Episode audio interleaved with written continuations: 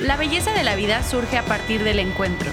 Yo soy Valeria Figueroa y te invito a acompañarme en esta travesía al interior de nuestras vidas, en donde cuestionaremos todo lo que nos sucede para volvernos más conscientes de nuestra realidad. Vamos a vivir para encontrarnos y encontrarnos para vivir. Hola a todos, bienvenidos al primer episodio de la segunda temporada de Encuentros Infinitos. Es para mí un verdadero, verdadero honor poder estar aquí con ustedes otra vez y me siento obviamente muy emocionada de poderles presentar una nueva temporada llena de nuevos invitados increíbles y sobre todo nuevos encuentros, espero yo, lo suficientemente profundos como para seguirnos cuestionando y seguir intentando responder la tan temida pregunta de quiénes somos. Quise darme más o menos mes y medio entre la primera y la segunda temporada porque creo que siempre es valioso, importante e interesante el replantearnos ciertas cosas. Yo necesitaba replantearme qué es realmente lo que quiero transmitir en este espacio, por qué y para qué lo quiero hacer.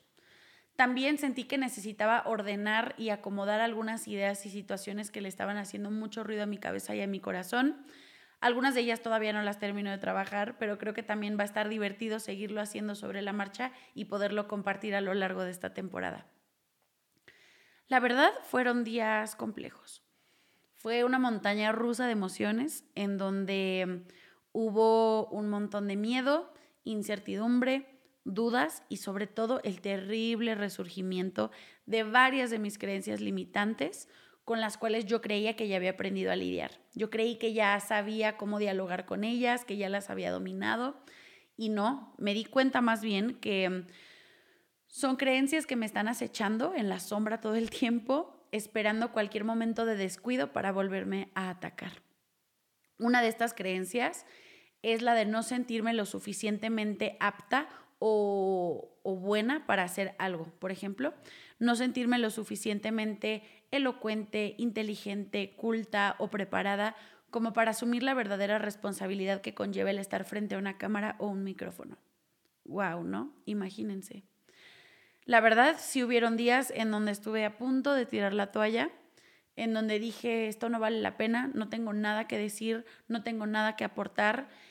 Y después obviamente me di cuenta que era el miedo quien estaba hablando por mí. Así que hoy Ya sé que es una manera un poco deep de empezar esta temporada, pero creo que es la única manera de cumplir con una de las premisas más importantes de la existencia de encuentros infinitos y esta es el poderles siempre compartir desde lo más profundo de mi corazón, siendo totalmente honesta y transparente sin máscaras y sin filtros. Así que esta soy yo. Hoy, obviamente, estoy en un lugar emocional completamente diferente. Me siento muy emocionada de poder estar aquí otra vez nerviosa también. Tengo mis notas aquí al lado, cosa que casi nunca hago, pero hoy siento que sí las necesito. Pero la verdad es que me entusiasma muchísimo poderles compartir cuáles fueron los encuentros más importantes de estos días y cómo es que decidí seguir y continuar con este proyecto. Así que muchas, muchas gracias por estar aquí, de verdad. Gracias por todos sus comentarios, sus opiniones, su feedback, sus porras y especialmente gracias por estar hoy escuchando o viendo el primer episodio de la segunda temporada de Encuentros Infinitos. Gracias de verdad. A mediados de abril me fui a la playa.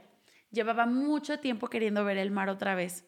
Mi luna en Pisces estaba desesperada, queriendo poderse reconectar con su pez interior y con esta parte de la naturaleza. Así que tuve la oportunidad de irme, me fui con mi mejor amiga. Fue un viaje increíble, de un montón de encuentros padrísimos. Y también a nivel individual me ayudó muchísimo a, seguir trabajando con mi diálogo interno. Me di cuenta ahí de muchas de mis creencias limitantes, de toda esta mm, creencia de no sentirme lo suficientemente buena como para, eh, por ejemplo, no sentirme lo suficientemente delgada como para ponerme cierto tipo de traje de baño o para estarme paseando en la playa, el no sentirme lo suficientemente buena hablando inglés como para hablar con gente de otros eh, países, fueron cosas que me pasaron allá y que todo el tiempo estaban pasando en mi cabeza y que cuando me hacía consciente decía, what the fuck is going on? O sea, ¿por qué estoy pensando tanta tontería, no? Y Les cuento esto de mi viaje a la playa, en primer lugar porque fue una de las cosas más padres que me ha pasado en los últimos meses, eh, el poder estar en contacto con la naturaleza y con este paraíso. Y por otro lado, porque el libro que principalmente me inspiró a grabarles este nuevo episodio y que se me hizo idóneo para la nueva temporada, em, lo empecé a leer estando allá. Este libro se llama Untamed, es de Glennon Doyle, ya lo había compartido en Instagram. Y es un libro que, como el título lo dice, Indomable, nos invita a conectar e identificar este lado salvaje, intuitivo y obviamente indomable que todos llevamos dentro.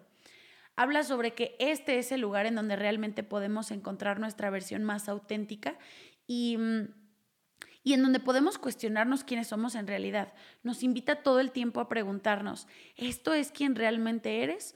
¿O, o es quien la gente, el mundo, la religión, la sociedad te dijo que debía ser. Considero que es un libro que se lee con el corazón y no con la mente. Creo que es el corazón quien le da a la mente la información y no al revés, en este caso en particular. Se tiene que leer con un corazón abierto, con esta idea de podernos transformar y con esta idea sobre todo de buscar herramientas que nos ayuden a seguirnos cuestionando. Glennon Doyle es una mujer de 45 años, estadounidense, escritora, activista, es mamá, es esposa. Y mm, ya había escrito libros antes, yo la verdad no sabía de su existencia hasta este libro, que me lo habían recomendado un montón. Y creo que como todo lo que pasa en nuestra vida, que es perfecto aunque no nos damos cuenta, llegó a mi vida, llegó a mis manos en el momento perfecto. Glennon Doyle eh, se casó, eh, joven, bastante joven, tuvo tres hijos y pues vivía una vida bastante tradicional, ¿no? Con sus altas y sus bajas. Desafortunadamente tuvo que pasar por temas de adicción, por temas de eh, trastornos alimenticios y pues obviamente ahora el libro está escrito desde ya su lado sobrio, desde toda esta transformación y todo este tratamiento que ha tenido durante tantos años para ser quien es hoy. Y no les quiero spoiler el libro porque de verdad este episodio es una invitación a que se den la oportunidad de leerlo porque está maravilloso, pero sí les quiero compartir algunos de los encuentros más importantes y cómo resonaron en mí porque se me hizo una muy buena manera de empezar la nueva temporada. Entonces, Glennon Doyle se casa, vive una vida bastante normal, tradicional, haciendo lo que le gusta, viviendo de su pasión y mm, su matrimonio tenía pues bastantes problemas, ella lo dice así en el libro, ¿no? Su matrimonio como que ya no tenía mucha salvación, pero estaban intentándolo, estaban yendo a terapia, bla, bla, bla. En la terapia se da cuenta, por lo que le cuenta el esposo, que le había sido infiel bastantes veces durante muchos años y mm, pues para ella, digo, cualquiera que haya pasado por una situación así sabrá lo que se siente, es espantoso y no sabes cómo salir de eso y te sientes traicionado y súper triste y decepcionado y todo ella decide perdonarlo, decide como seguir intentando salvar su matrimonio por sus hijos. Ella decía, es que yo tengo que ser una buena mujer y una buena mujer es una mujer que se sacrifica por sus hijos y que da como este ejemplo de ser un ser inmaculado, perfecto, em, no divorciada, porque pues eso como que no está tan padre. ¿Qué ejemplo les estoy dando? ¿Ok? Un día en un evento, como en una tipo conferencia de libros en donde fueron varios escritores, conoce a una mujer llamada Abby, y se enamora de ella. Perdida y profundamente se enamora de ella.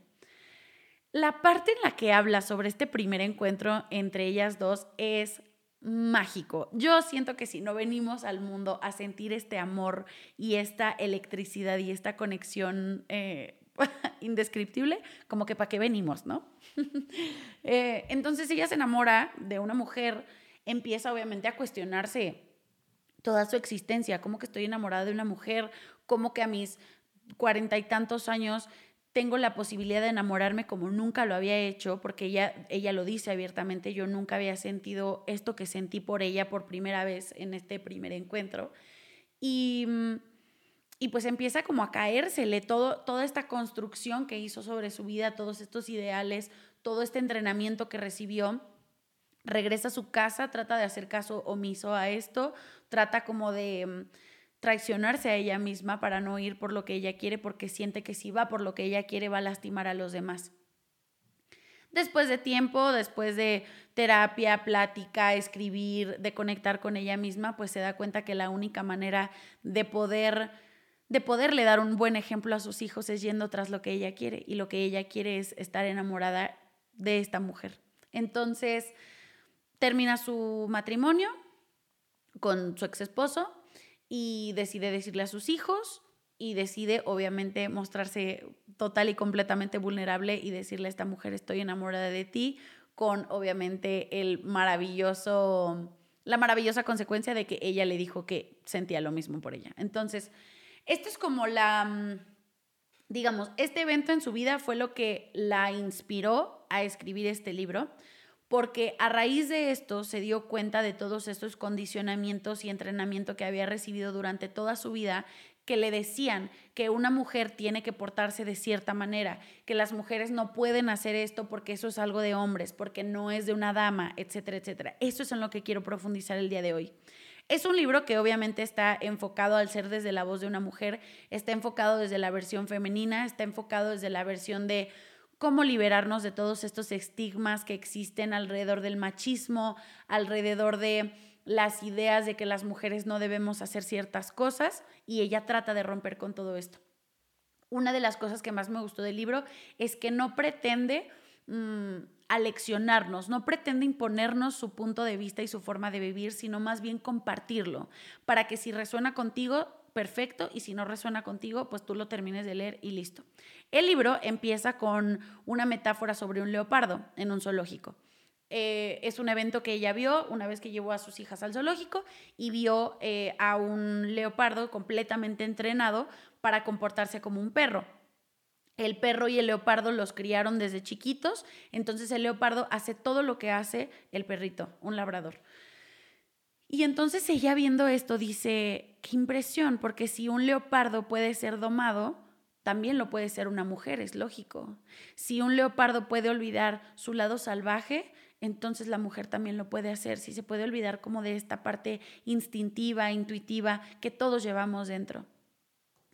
Esta acción de conectar con nuestro lado indomable nos invita, más bien nos orilla, porque creo que es algo que, aunque no queramos, va a pasar, nos orilla a reexaminar, reanalizar, replantear y reinventar todo lo que hemos aprendido, todo lo que nos han enseñado en el mundo, en la escuela, en nuestra casa, en los medios de comunicación, y para, para entonces desechar todo lo que insulte a nuestra alma. Qué bonito para desechar todo lo que ya no va con nosotros.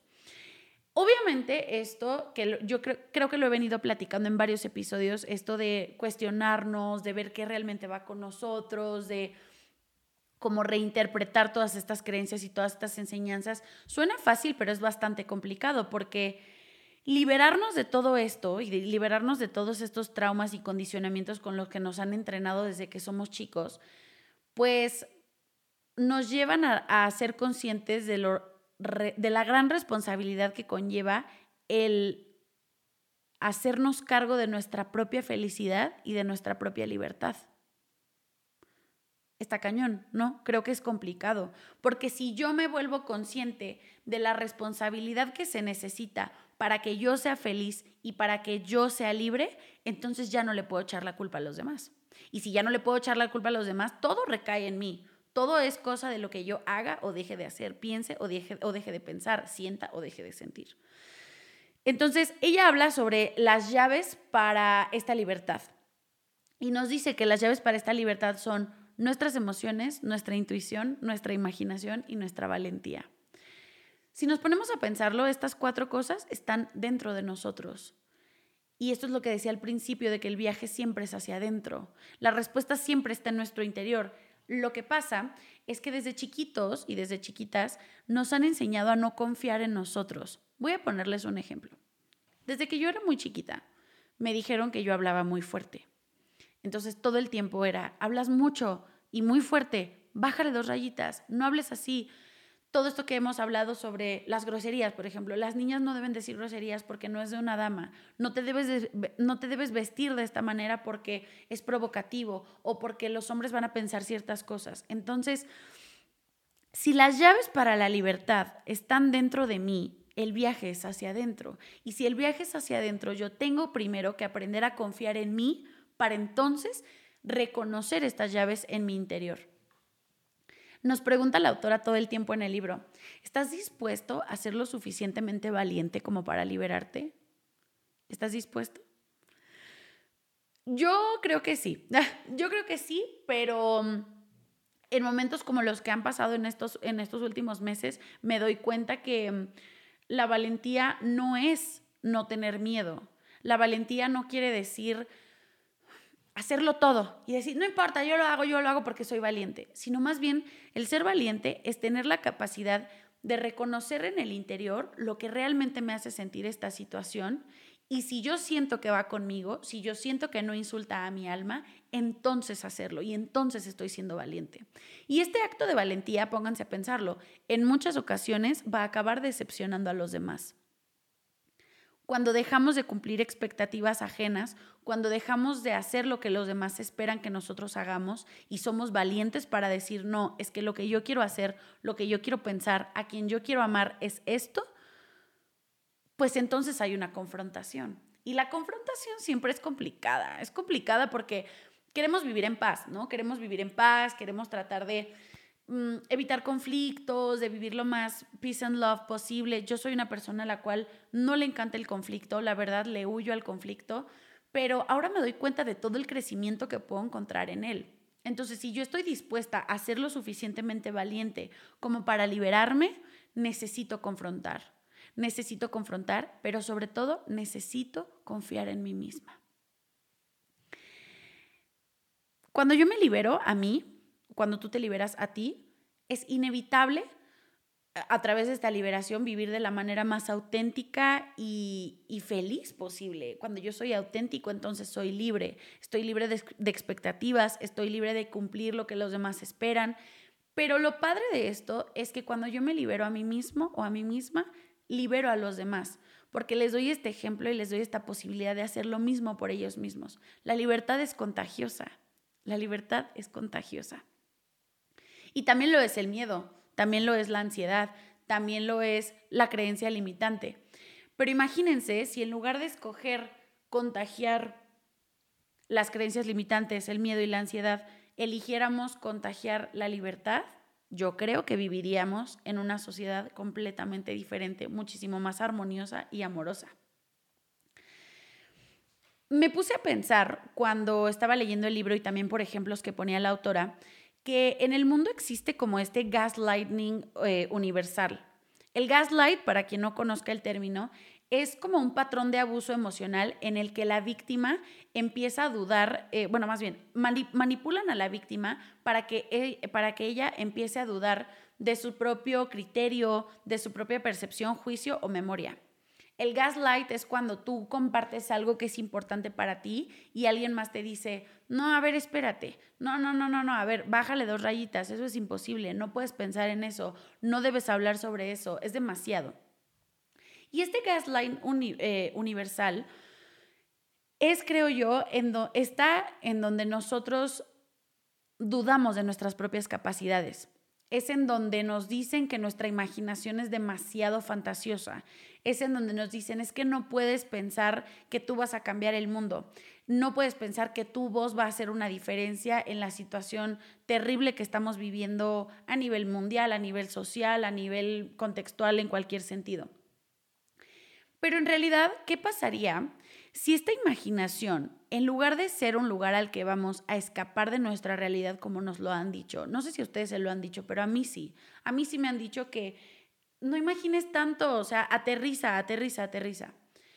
Si nosotros en lugar de pensar que la imaginación es el lugar al que vamos a escapar de nuestra realidad, pensáramos que la imaginación es el lugar a donde vamos a descubrir nuestra verdadera realidad, creo que entonces podríamos aprender a trabajar con este gaslight.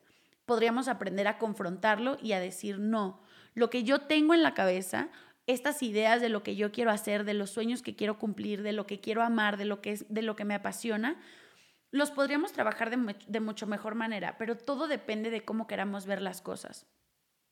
Si yo no cambio la forma en la que veo todo este entrenamiento que me dieron durante toda la vida, este... Mm, entrenamiento como el que le dieron al leopardo, en donde le dijeron, tú no debes hacer esto, tú no debes pensar esto, tú eres mujer, entonces debes bajar la voz, no puedes hablar tan fuerte, no des tu opinión, no hables sobre política, no confrontes a los hombres, no confrontes a tu familia. Toda esta información y estos patrones que nos dan y que además repetimos de generación en generación, pues obviamente nos van a llevar a, a vivir una vida chiquita, a vivir una vida entonces domada. Es importante que, que aprendamos a distinguir y por eso quiero invitarlos a leer el libro que no quiere decir que nos vayamos en contra de todos y que nos volvamos, que esto se vuelva una anarquía y que entonces yo diga, yo quiero hacer esto y voy a pasar por encima de todo el mundo porque estoy siendo salvaje. No. Cuando yo realmente veo cuál es mi verdadero deseo, el deseo más profundo de mi corazón, no hay manera de que yo le haga daño a los demás. Y aquí viene una reflexión importante. Creo que casi siempre nos dicen que si hacemos lo que realmente queremos hacer, vamos a acabar lastimando a los demás, que le vamos a acabar complicando la vida al otro. Y es que no debería de ser así, ¿saben? Deberíamos de tener la oportunidad de que si yo soy libre, de que si yo voy por lo que yo quiero, de que si yo soy auténtico, entonces todos los demás puedan hacer lo mismo a través de mi ejemplo, uno, y dos, todos podamos vivir persiguiendo nuestros propios sueños en lugar de tratar de aplastarnos entre todos, en lugar de decir, Tú no puedes hacer esto porque eres mujer, tú no debes hacer esto porque eres hombre, tú no puedes pensar estas cosas porque vives en este cierto contexto y no puedes imaginar cualquier cosa que vaya afuera de esto. Si solo acepto lo que puedo ver, nunca voy a poder cambiar lo que puedo ver. Si solo acepto lo que puedo ver, si digo, esto es lo que es, esto es lo que hay, no hay de otra. Me tocó vivir en un país machista, me tocó aprender de la misoginia, entonces pues no puedo hacer nada más, esto es lo que hay, ni modo. Si yo vivo pensando así, nunca voy a poder cambiar mi situación. Y qué grave, porque no es una situación que sea buena para mí, ni para los demás, para las demás mujeres, ni para los demás hombres.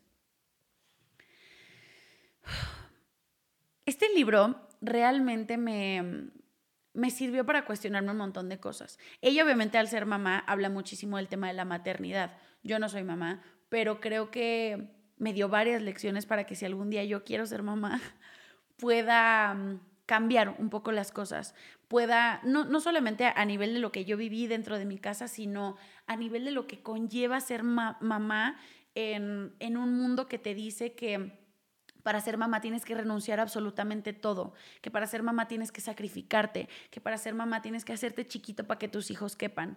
Y entonces lo que decía Glennon Doyle, que a mí se me hace espectacular y creo que aplica para cualquier situación, seamos o no mamá o papá, es que si yo me achico para caber, lo que le estoy dejando a los demás es la idea de que si me hago chiquito, entonces tú te tienes que hacer chiquito también.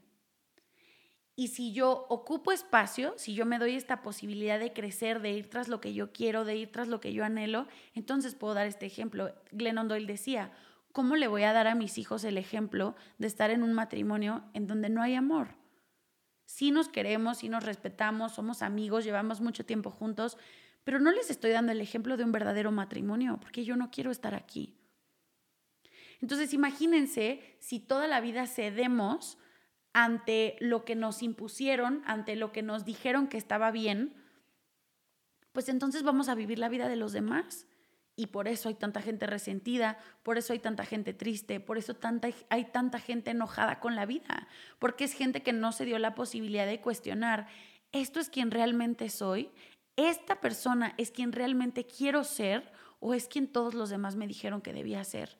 Este es el entrenamiento que recibí y no puedo hacer nada para cambiarlo. No, sí puedes. Y es bien difícil porque, como dije al principio, el hacerte responsable de que tu felicidad solo depende de ti y no poderle echar la culpa a los demás y entonces ya no poder ser víctima de la sociedad y de, todo, de todas las circunstancias a mi alrededor, pues sí está cañón, ¿no?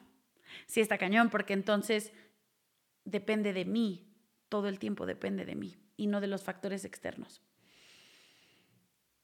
Cuando yo pasé en, en, estos, en este mes y medio por estos diferentes mental breakdowns en donde dije, no estoy preparada, no soy suficiente, no estoy lista, em, en donde también hubo muchísimo juicio de, pero entonces, ¿por qué me tocó vivir en una sociedad así? ¿Por qué no puedo cambiar mi situación? ¿Por qué hay tanta injusticia? Bla, bla, bla me, me, di la oportunidad de detenerme a ver qué estaba pasando en mi interior, cómo reaccionaba mi cuerpo físicamente a esto. Si sentía una presión en el pecho, si sentía que me dolía la cabeza y como siempre, una de mis grandes salvaciones fue escribir, escribir, escribir y escribir y leer este libro maravilloso. A ver, yo creo que no hay libro en el mundo que te pueda sanar y que te pueda salvar si tú no quieres hacerlo. Entonces, si quieres leer este libro, léelo. Está maravilloso, espectacular. Te va a mover cada fibra del cuerpo. Pero, sobre todo si eres una mujer que quiere transformarse, que quiere buscar una mejor vida o si quieres ser un hombre que quiera aportar algo diferente. Un hombre que quiera conectar con sus emociones. Aquí quiero decir algo. Creo que creo, y, lo leí también en el libro, que las, las únicas emociones permitidas para el hombre, piénsenlo si ustedes lo reconocen así, son el enojo y el sentido de competencia, de ser el más chingón, de ser el más fuerte, de traer el mejor carro, de tener el mejor trabajo. Y mm, es muy fuerte, porque a nosotras nos enseñan lo contrario, ¿no? A nosotras nos enseñan que no, no podemos estar enojadas. Si estás enojada, no lo digas, cállate, respira, no faltes al respeto, que eso es súper importante siempre, ¿no? Pero faltar al respeto puede ser incluso decir estoy enojada y entonces es tomado como una falta de respeto. Entonces se dan cuenta, se dan cuenta de la incongruencia cuando en realidad las emociones no tienen género. Las emociones no deberían de ser para hombres o para mujeres. Las emociones son para sentirse, todas, todas. Cuando llegue alguna emoción a tu vida y toque tu puerta, ábrela.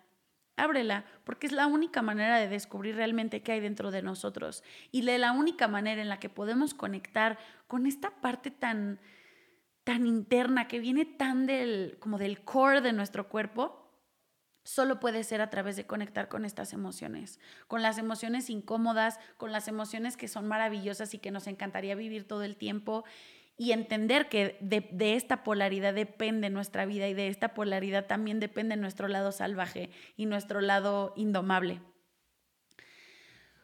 Otra cosa muy necesaria para, que, que, yo lo creo así, muy necesaria para conectar con nuestro lado auténtico y con este lado indomable en donde yo pueda ser quien realmente soy y no pedir perdón por quien soy yo, es ser honesto, ser honesta conmigo misma y con los demás. La honestidad es clave, es una belleza. Yo creo que la honestidad es una de las de los mejores y mayores regalos que le podemos dar a otra persona. Porque cuando soy honesto, entonces permito que el otro también lo sea conmigo. Es que todo es un espejo. Lo que es adentro es afuera, lo que es arriba es abajo, lo que es de un lado es del otro. Entonces yo te pregunto, ¿qué prefieres?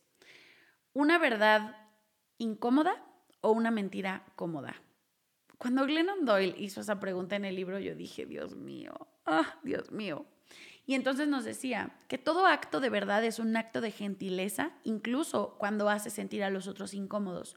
Cuando yo te digo la verdad, soy honesta contigo y te estoy transmitiendo lo que realmente está pasando en mi corazón, en mi cabeza, en mi cuerpo, es un acto de gentileza, aunque te pueda hacer sentir incómodo a ti, y no es mi intención hacerlo así, pero la manera en la que percibimos y procesamos esa información ya no depende tanto de mí. Y toda mentira es un acto de no gentileza, aunque nos haga sentir cómodos. Esta reflexión es una de las más importantes y ojalá que si se quieren quedar con algo de este episodio sea con esto. Cualquier cosa o persona, ahora lo veo así, cualquier cosa o persona que yo pueda perder por ser honesta, es algo que no estaba meant to be mine, ¿saben? Es algo que no iba conmigo desde el primer lugar. ¿Qué quiere decir esto? Que cualquier situación, conversación, lugar, persona que no me acepte totalmente como soy, con toda la verdad de quién es Valeria o quién es Juanito, Pepe o quien sea, no es para mí y estoy dispuesto a abandonarlo. Esto también es fuerte porque también lleva otra confrontación necesaria, dolorosa, en donde a lo mejor te vas a dar cuenta que ya no conectas con ciertas amistades, que ya no conectas con ciertas personas de tu familia, con ciertas situaciones de tu entorno. Y el camino no es fácil, obviamente, pero te prometo que vale la pena si todas estas enseñanzas, yo no creo que nos los, enseñen con una mala intención, yo no creo que nos enseñen a comportarnos como entre, comillas, damitas, eh, con una mala intención. Sin embargo, creo que es porque de generación en generación no ha habido este cuestionamiento y este replanteamiento de si esto realmente funciona o no.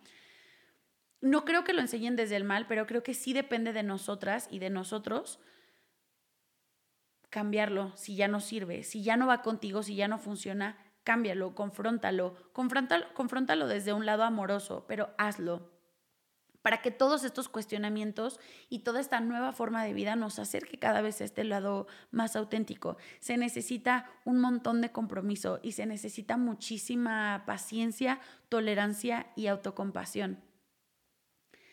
Otra de las cosas más lindas que me ha pasado en estos meses es que regresé a tomar terapia.